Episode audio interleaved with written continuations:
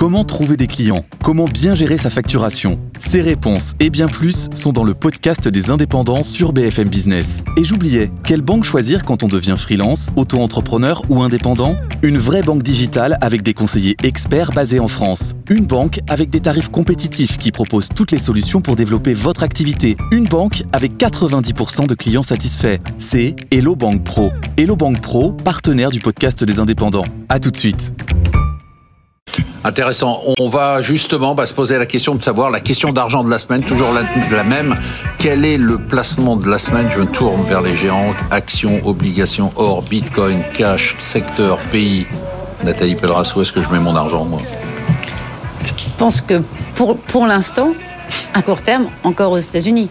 En fait, parce que quand et en, action fait, ou en en action, en action, en, fait, parce que alors la, la, partie, il faut toujours, alors j'ai toujours le même point depuis le début de l'année, c'est que un, même dans un portefeuille dynamique, euh, on est aujourd'hui à 75% actions et 25% en, en taux.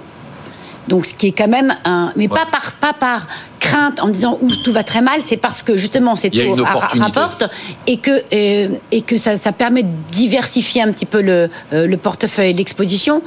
Et après, dans l'exposition géographique de cela, bah, de fait, de, compte tenu du poids des États-Unis au niveau mondial et compte tenu du fait qu'aussi ça reste Même la locomotive. Si dit, on a un différentiel qui est spectaculaire par rapport à l'Europe.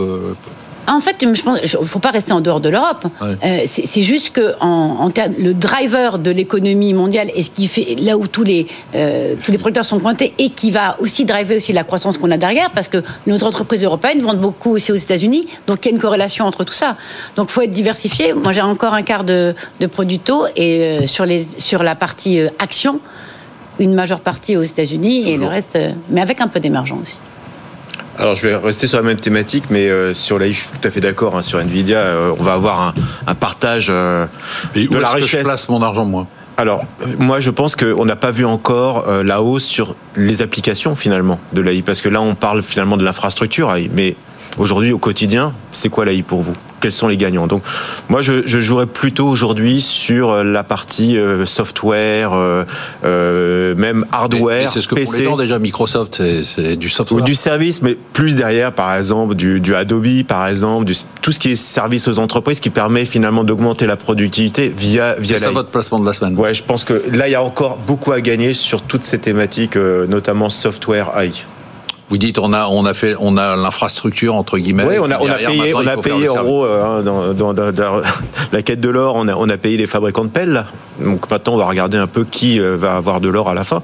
Donc l'or aujourd'hui, c'est euh, à mon avis à venir les, les usages, les usages donc euh, ce qu'on appelle le CRM hein, notamment euh, toute la partie, ouais, toute la partie logicielle qui aide aux, les entreprises Mais vous à restez, avoir les, vous restez quand même les deux très actions. Hein Toujours. oui, et US bien sûr. Et US. Allez, on passe tout de suite au top ou flop de la semaine. Je rappelle donc un événement, une personnalité, une institution qui ont fait un top ou un flop cette semaine. Nathalie Pelleras. C'était une valeur, mais c'est exprès. Ça pouvait être un événement, j'avais bien compris quand même. Hein.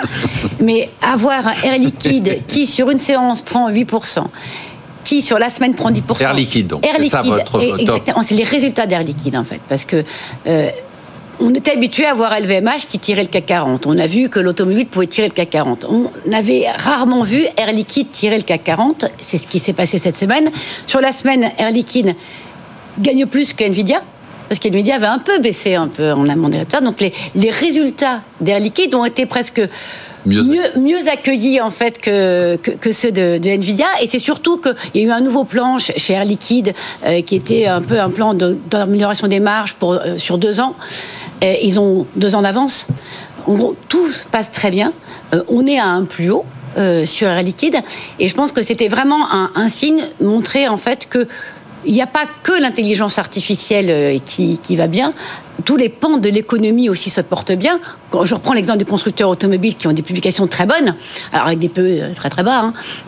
Mais Air Liquide, dans ces gaz industriels, on n'est pas habitué à avoir des croissances euh, de, de, retour sur investissement et de marge de 8% et des doublements d'objectifs de marge aussi. Et donc je pense que c'est à saluer parce que c'est une vieille boîte Là, on est dans l'ancienne économie, mais qui s'adapte très bien à la nouvelle économie de transition énergétique.